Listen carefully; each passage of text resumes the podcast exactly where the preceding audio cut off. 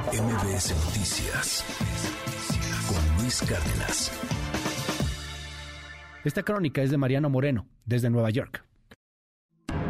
¿Qué tal Luis? Buenos días. Te comento que ayer miércoles, en el juicio en contra de Genaro García Luna, se retomó el interrogatorio a Tirso Martínez, alias el futbolista, quien fue un traficante de drogas al servicio del cártel de Sinaloa. Tirso traficaba cocaína en trenes que salían de México a Estados Unidos y que guardaba en compartimentos secretos y también fue testigo en el juicio en contra de Joaquín El Chapo Guzmán en 2019, también en Nueva York. Tirso Martínez dijo que llegó a tener tanto dinero gracias al tráfico de drogas que compró propiedades, un avión, coches deportivos y cuatro equipos de fútbol. De esa fortuna al parecer ya no queda nada, ya que según Tirso todo se lo gastó en fiestas, en mujeres y en peleas de gallos. Se le preguntó a Tirso Martínez si él había sobornado a Genaro García Luna, lo que Tirso respondió que no, aunque sí sobornó a algunos miembros de la Policía Federal.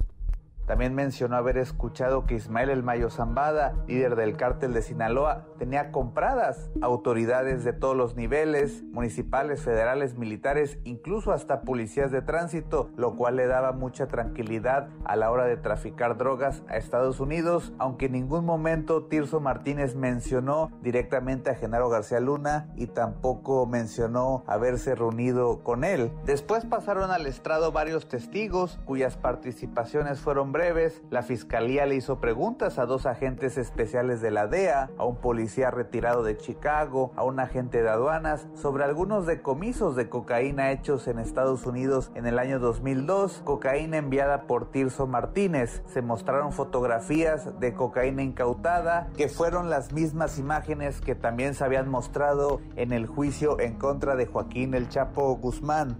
El último testigo de ayer fue un hombre llamado Héctor Tolentino, quien vendía las drogas del cártel de Sinaloa en Nueva York. Él entró a la sala con vestimenta penitenciaria color verde, habló de cómo distribuía cualquier tipo de droga en la ciudad de Nueva York, sin mencionar a Genaro García Luna, ni tampoco habló sobre sobornos a autoridades en México. Los agentes de la DEA tampoco lo hicieron, aunque quedó claro que la fiscalía buscaba que el jurado conociera cómo funciona la distribución de cocaína en Nueva York, cocaína proveniente del cártel de Sinaloa. Te comento Luis que hoy jueves no habrá sesión en la sala del juez Brian Cogan, ya que uno de los jurados había manifestado tener otro compromiso importante. Los viernes Luis tampoco hay sesiones en la sala del juez Cogan, por lo que el juicio en contra de Genaro García Luna se reanudará hasta el lunes 30 de enero. Hasta aquí la información.